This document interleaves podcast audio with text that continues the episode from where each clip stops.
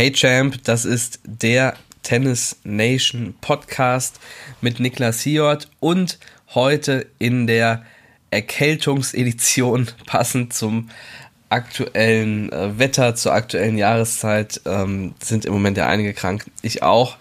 Aber natürlich wollte ich mir das nicht nehmen lassen, dass wir hier nochmal einen Podcast raushauen diese Woche ähm, und wollten dich natürlich auch nicht auf dem Trockenen sitzen lassen.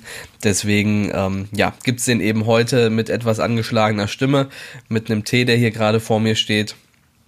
Und ähm, ich hoffe, dass ich ähm, das relativ mit relativ wenig Husten und Räuspern und so weiter hinbekomme und äh, ja, dass du einfach nur meine etwas angekrachte Stimme ähm, in Kauf nehmen musst, damit du heute den Podcast hören kannst.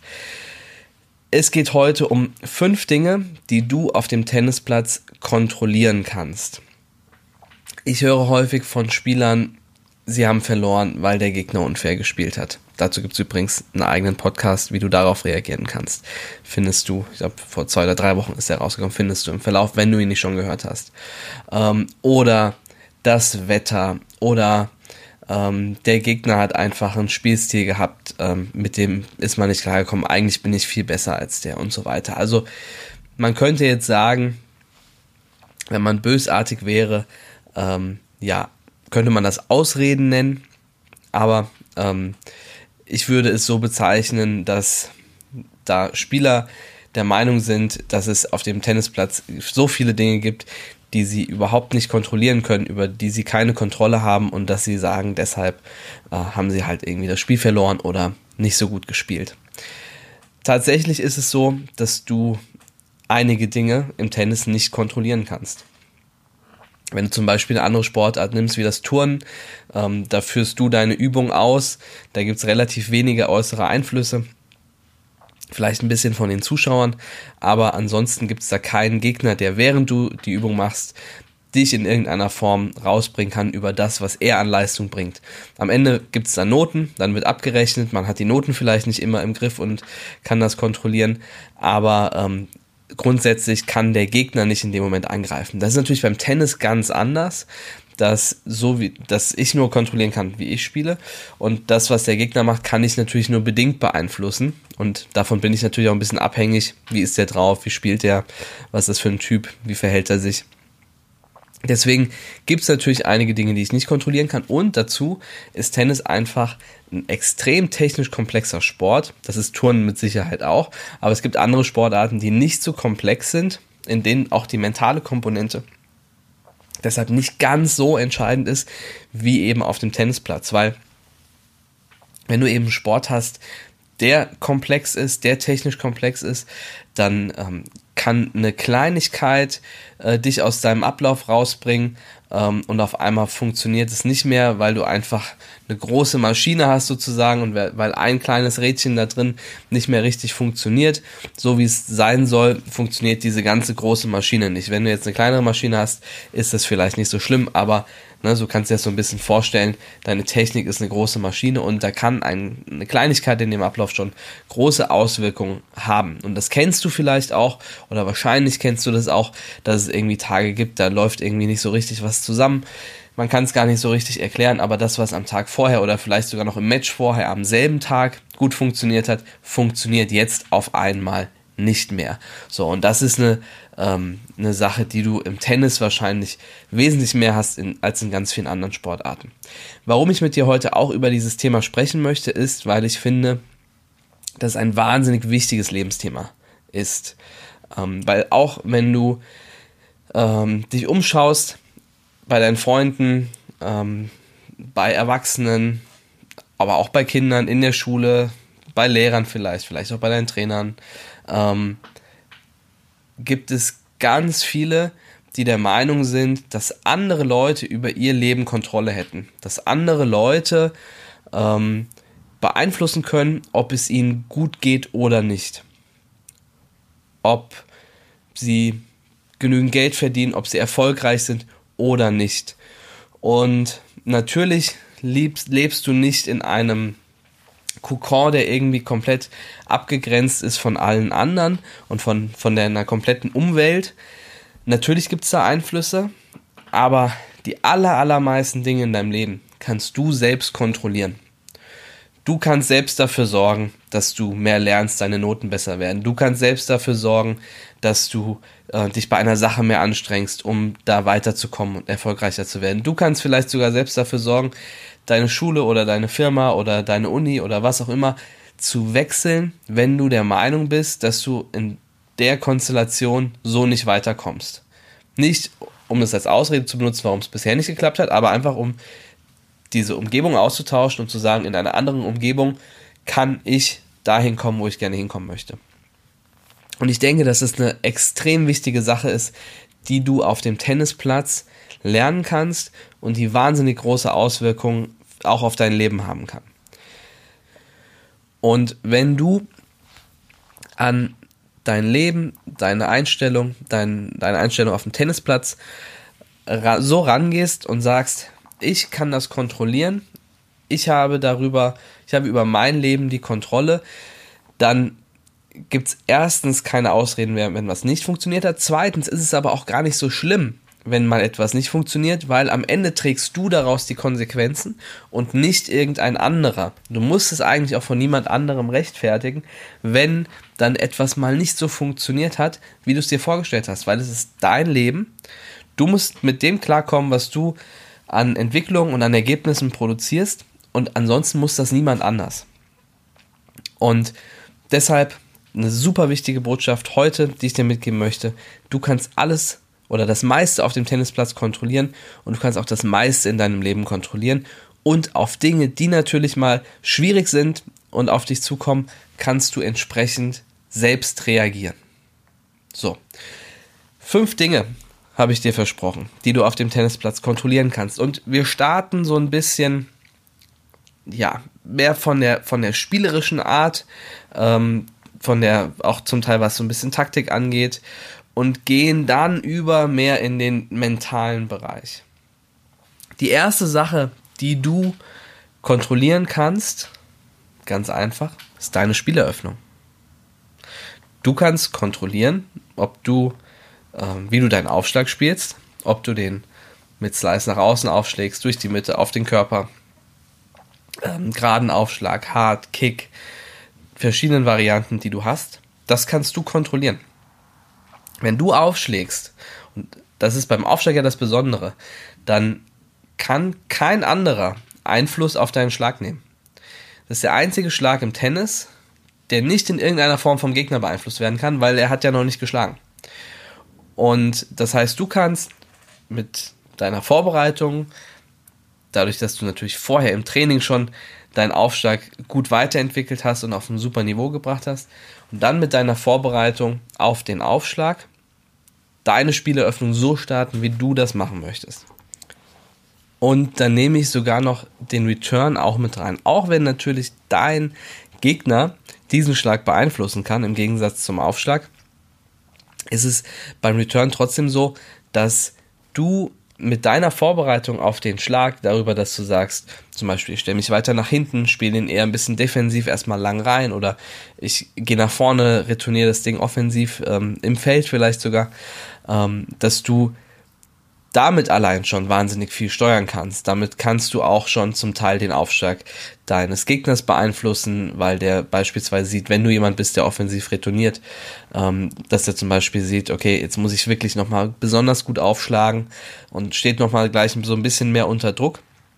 Deswegen kannst du auch als Return-Spieler wahnsinnig viel ausrichten mit der Return oder dass du eben dich hinten reinstellst und der Gegner weiß vielleicht, okay, selbst wenn ich den hart platziert aufschlage, ähm, kriegst, kriegt mein Gegner den wieder rein, dann ähm, ist das auch eine Sache, die den Gegner beeinflussen kann.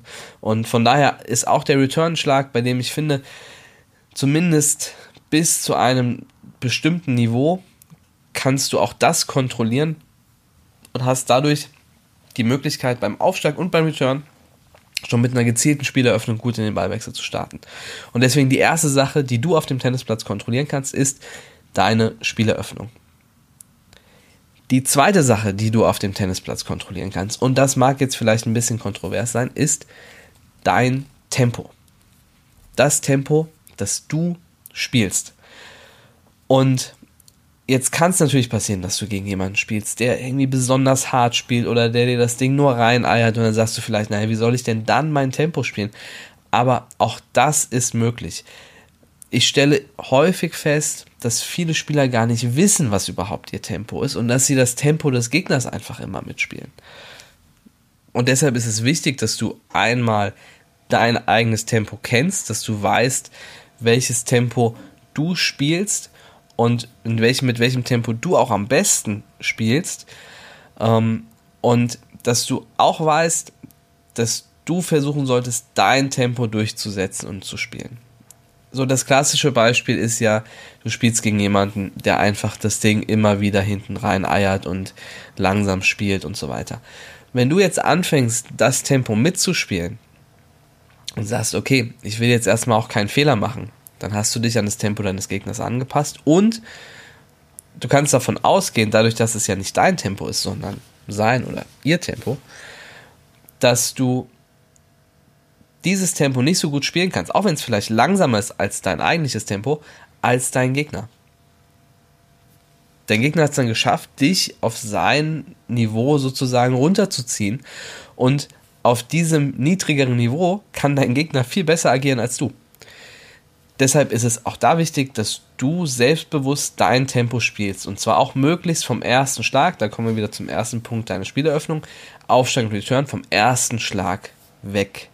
Weil dann wird dein Gegner jetzt beispielsweise derjenige, der den Ball immer lang hinten reinlöffelt, der kann gar nicht anders, als irgendwann dann kürzer zu werden. Und dann kannst du halt nachgehen und draufgehen und machst dann deine Punkte. Gleichzeitig, wenn du gegen jemanden spielst, der ein deutlich höheres Tempo spielt als du, kannst du probieren, über Länge, über verschiedene Variationen, Slice spielen, Winkel spielen und so weiter, ähm, das Tempo deines Gegners zu drosseln und ihn mehr auf dein Niveau sozusagen runterzuholen. Und dann hast du eine Chance, vielleicht auch gegen einen Gegner, der eigentlich ein höheres Tempo spielt als du, weil du es geschafft hast, dein Tempo durchzusetzen. Und in den meisten Fällen ist es das möglich, dass du dein Tempo auf dem Platz kontrollieren, spielen kannst und häufig auch eben durchsetzen kannst gegen jemanden, der vielleicht eigentlich ein anderes Tempo spielt als du. Der erste und wichtigste Schritt dafür ist natürlich, dass du weißt, was ist denn überhaupt mein Tempo? Und dass du auch weißt, dass du das in verschiedenen Situationen auch spielen kannst. Das ist der erste Schritt dazu. Wenn du das noch nicht hast, wenn du jetzt gerade merkst, oh Mist, ich weiß überhaupt nicht, was mein Tempo ist, ich starte in der Regel so und guck erstmal, was der andere macht, ähm, dann wäre das sozusagen die erste Aufgabe dem Teil, dein eigenes Tempo zu finden und dann damit loszugehen und das zu versuchen, in jedem Match durchzubringen und durchzusetzen. Das ist Punkt Nummer zwei. Und Punkt Nummer drei ist deine Einstellung zu allem, was dir passiert. Die kannst du immer kontrollieren. Es kann sein, dass du gegen jemanden spielst, der unfair ist. Es kann sein, dass du gegen jemanden spielst, der versucht, dich rauszubringen, der Psychospiele mit dir macht. Es kann sein, dass vielleicht Eltern reinrufen. Es kann sein, dass du gegen die Sonne aufschlägst. Es kann sein, dass es anfängt zu nieseln, gerade wenn du aufschlagen möchtest. Es kann sein, dass der Wind von der Seite kommt, die dir überhaupt nicht passt. Das kann alles sein, das kann alles passieren. Aber die Frage ist, wie ist deine Einstellung dazu, wenn dir so etwas passiert? Und die hast du immer unter Kontrolle. Diese Einstellung, über die kannst nur du bestimmen. Und wenn du dich von diesen Sachen aus der Ruhe bringen lässt, dann war es nicht am Ende die Sache, die daran schuld ist, dass du verloren hast. Also der unfaire Gegner, der Gegner, der dich versucht hat rauszubringen, die Sonne, der Regen, der Wind, was auch immer, sondern deine Einstellung dazu ist am Ende schuld daran, dass du deshalb verloren hast. Weil der andere schlägt auch gegen die Sonne auf. Beim anderen regnet es auch auf der Seite, in aller Regel. Wie du dich gegen jemanden verhältst, der unfair spielt, liegt auch an dir. All das kannst du kontrollieren. Deine Einstellung zu diesen Dingen. Lasse ich mich davon aus der Ruhe bringen? Oder nicht? ziehe ich einfach mein Ding durch und versuche das so gut es geht auszublenden. Oder sage ich, okay, ich kann das nicht ändern, es stört mich, es nervt mich und ich gebe innerlich so ein bisschen auf. Das sehe ich bei vielen Spielern. Und da will ich so einen kleinen Schwenk gerade machen. Auch vom Tennisplatz in das echte Leben. Im echten Leben ist das ja genauso. Da gibt es auch Lehrer, die doof sind. Da gibt es Chefs, die doof sind. Da gibt es auch schlechtes Wetter. Ja? Die Frage ist, wie ist deine Einstellung dazu? Lässt du diese Umstände und diese Leute über dein Leben bestimmen oder nicht? Sagst du, okay, dann passe ich mich der Situation an. Es regnet, es ist alles schlecht, ähm, sieht schlimm aus draußen. Gut. Kann ich, kann ich heute nichts machen? Kann ich heute an dem Tag nichts machen? Oder du sagst, okay, was kann ich denn bei Regen machen? Was kann ich denn Schönes bei Regen machen? Ich persönlich gehe bei Regen zum Beispiel nicht raus, weil ich Regen nicht mag. Aber es gibt ganz viele Dinge, die du unter einem Dach machen kannst, die wahnsinnig toll sind, auch wenn es regnet. Ja? Das heißt ja nicht, dass man den ganzen Tag zu Hause bleiben muss. Und so ist es eben auch in der Schule mit Lehrern, mit irgendwie Mitschülern, die doof sind, mit dem Chef, was auch immer. Du kontrollierst deine Einstellung dazu und am Ende kannst du auch dazu Entscheidungen treffen. Diese Umstände kommen auf dich zu, aber du kannst eine Entscheidung treffen, wie du damit umgehen möchtest. Und das ist dieser dritte Punkt. Deine Einstellung zu allem, was dir passiert, kannst du kontrollieren. Und vielleicht kannst du daran denken, wenn du das nächste Mal ein Match spielst und du bist in einer Situation, die dir vielleicht nicht gefällt, in der was nicht Faires passiert, ähm, indem du gegen einen Gegner spielst, den du nicht magst, dann versuch das zu kontrollieren. Versuch deine Einstellung dazu zu kontrollieren. Weil du kannst es auch als Herausforderung sehen. Du kannst auch sagen, super, dass ich gegen so jemanden spiele. Weil da kann ich zeigen, was ich wirklich drauf habe. Da kann ich zeigen, dass ich auch gegen solche Gegner gewinnen kann oder gut spielen kann. Und das hast du immer unter Kontrolle. Deine Einstellung zu allem, was dir auf dem Tennisplatz passiert. Und lass dir das niemals nehmen. Der vierte Punkt ist dein Kampfgeist. Und das ist etwas verwandt mit dem dritten Punkt, aber es hat auch noch mal eine ganz eigene Note. Das ist auch ein eigenständiger Punkt, weil es bestimmte Dinge gibt, zum Beispiel, die du nicht kontrollieren kannst. Beispielsweise, ob der Tennisgott dir viel oder wenig Talent gegeben hat. Das kannst du nicht kontrollieren ob deine Eltern auch finanziell in der Lage sind, dir Training zu gewährleisten oder du selbst finanziell in der Lage bist, wenn du schon erwachsen bist, kannst du es vielleicht ein bisschen mehr kontrollieren, aber vielleicht kannst du es in dem Moment gerade nicht ändern. Aber was du immer kontrollieren kannst, ist dein Kampfgeist. Jeder Spieler, egal wie gut oder schlecht er ist, kann 100% Einsatz auf den Platz bringen. Und zwar mental, mentalen Fokus, körperlich, voll da sein, hohe Intensität haben, das kann jeder. Und das ist etwas, was du immer unter Kontrolle hast. Und wo du auch dafür sorgen solltest, dass das niemals weniger wird. Weil es kann dir passieren, dass du gegen jemanden spielst, der vielleicht besser ist als du der vielleicht schon mehr Erfahrung hat als du, der vielleicht mehr Training hat als du, der vielleicht vom lieben Tennisgott mehr geküsst worden ist als du. Und trotzdem kannst du ihn besiegen über deinen Kampfgeist. Und das ist doch die Schönheit unseres Sports, dass manchmal sogar das ausreicht, auch wenn man in den meisten anderen Bereichen schwächer ist und man trotzdem über seinen Kampfgeist Matches gewinnen kann und Gegner schlagen kann, von denen man das gar nicht geglaubt hätte. Nicht, dass es jetzt wahnsinnig wichtig wäre, jedes Match zu gewinnen. Wenn du, wenn das nicht der erste Podcast ist, den du hörst, dann kennst du meine Einstellung dazu. Aber dass man es schaffen kann, bessere zu schlagen oder über einen längeren Zeitraum gedacht, wenn man mehr investiert als andere, auch andere Spieler, was die Fähigkeiten angeht, zu überholen. Und das nur über Kampfgeist. Dann ist das eine wahnsinnig tolle Sache.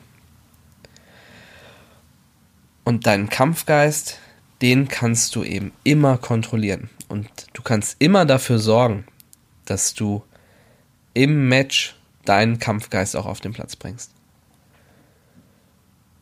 Und es gibt vielleicht Tage, an denen deine Schläge nicht so gut klappen, an denen der Aufschlag nicht kommt, an denen du vielleicht gegen jemanden spielst, der dir nicht so liegt. Das kannst du alles nicht beeinflussen. Oder nicht immer beeinflussen. Aber wie du kämpfst, das kannst du beeinflussen. Und da sollte dein Ziel bei jedem Match sein, dass dein Kampfgeist höher sein muss als der deines Gegners. Wenn du das sagen kannst, und auch wenn das Match nicht so gelaufen ist, wie du es haben wolltest, auch wenn du es vielleicht verloren hast, wenn du sagen kannst, mein Kampfgeist war größer, dann finde ich, ist es auch ein Sieg. Weil das wird sich am Ende auszahlen. Das ist eine Investition in dich, in dein Tennis und in dein zukünftiges Tennis in erster Linie. Und manchmal zahlt es sich sogar schon kurzfristig in Ergebnissen aus, von denen man gar nicht gedacht hätte, dass man sie holen kann. Deswegen der vierte Punkt, den du auf dem Tennisplatz in einem Match kontrollieren kannst, dein Kampfgeist. Bring ihn immer mit, sorge dafür, dass er immer da ist, egal was dir auf dem Platz passiert. Und der fünfte Punkt, den du auf dem Tennisplatz kontrollieren kannst, das ist dein Optimismus. Das ist dein Glaube daran, dass du auch in schwierigen Situationen noch gewinnen kannst.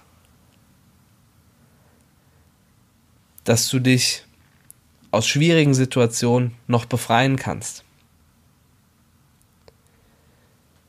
Dass du erst das Spiel verloren gibst, wenn du den letzten Punkt auch verloren hast und deinem Gegner am Netz die Hand schüttelst. Vorher nicht. Und dass du immer daran glaubst, egal wie es steht, dass du das Ding noch drehen kannst. Dass du auch dein Tennis noch auf den Platz bringen kannst, wenn du vielleicht schlecht gestartet bist. Dass du das noch finden kannst. Dass dein bestes Tennis irgendwo auf diesem Platz versteckt ist auch wenn es vielleicht über anderthalb Sätze noch nicht zu sehen gewesen ist. Dass du einen Weg findest, dein bestes Tennis wieder zu bringen. Und dein Optimismus kannst du auch immer mitbringen. Und zwar in jeder Situation, in jedes Match und bei jedem Spielstand. Weil wenn du innerlich aufgegeben hast und denkst, dass du dieses Match nicht mehr drehen kannst, dann wird das auch so kommen. Wird es auch so kommen, dass du jedes Match drehst, nur weil du noch daran glaubst? Leider nicht. Aber du wirst das ein oder andere Match noch drehen. Du wirst es noch schaffen, in einem Match, in dem du schlecht gespielt hast bisher, dein bestes Tennis noch zu finden. Und diesen Optimismus solltest du dir nicht nehmen lassen. Weil da entstehen die schönsten Stories eigentlich auf dem Tennisplatz. Wenn du eben so ein Match drehst, was keiner mehr geglaubt hätte. Wenn du gegen jemanden gewinnst, das dir keiner zugetraut hätte. Wenn du anderthalb Stunden ganz mieses Tennis spielst und auf einmal gelingt dir alles. Das sind ja die Momente, die uns, die hängen bleiben. Ich würde sogar sagen, das sind vielleicht sogar die Momente, weshalb wir einen Teil dieser ganzen Arbeit da reinstecken, um solche Momente auch zu haben. Und die findest du und die kriegst du nur über deinen Optimismus. Daran, darüber, dass du glaubst, dass es noch möglich ist. Was auch immer du dir vorstellst, was auch immer du dir wünschst, dass es möglich ist. Dieser Optimismus und der Glaube an deine eigene Stärke, den kannst du immer bringen und den kannst du auch immer kontrollieren. Und pass vor allem genau auf, wenn du merkst, dass da gerade kein Optimismus, sondern Pessimismus auf dem Platz ist. Versuch, versuche genau, dich dabei zu beobachten. Und wenn du dich dabei ertappst, dann flute dich mit positiven Gedanken. Und glaube daran, dass das noch geht, dass du es noch kannst. Und dann wirst du es schaffen, wahnsinnig tolle Momente für dich auf dem Tennisplatz zu kreieren. Uns als Spieler, aber auch uns als Menschen macht am Ende aus, dass wir positive Rückmeldungen bekommen, dass wir Glücksgefühle und Glücksmomente erleben. Und im Prinzip ist diese, diese Glückshormone, die unser Körper ausschüttet, das Allerhöchste, was uns passieren kann. Und das Schöne ist, dass unser Körper die nicht nur ausschüttet, wenn wir einen Grand Slam-Titel gewinnen oder mehrere Millionen Euro auf dem Konto haben, sondern es können auch genau diese Momente sein, die uns diese Glücksgefühle bescheren. Und dein Optimismus, dein Glaube an dich und an deine Stärke und dass du in der Lage bist, diese schwierigen Dinge immer noch zu drehen. Das ist die Basis dafür, dass du diese Momente erleben kannst. Und das wünsche ich dir von ganzem Herzen. Das war schon der Tennis Nation Podcast für diese Woche. Ich danke dir fürs Zuhören. Ich danke dir, dass du bis zum Schluss zugehört hast und meine etwas angeschlagene Stimme ertragen hast. Ich hoffe, dass es sich ein bisschen für dich gelohnt hat, deine Zeit hier zu investieren. Und ich freue mich riesig darauf, dich in der nächsten Woche wieder im Podcast dabei zu haben. Und ich hoffe, dass dann auch meine Stimme und mein Hals und meine Nase wieder topfit ist. Also ich wünsche dir eine tolle Woche, tolle Matches, tolle Erfahrungen und bis bald.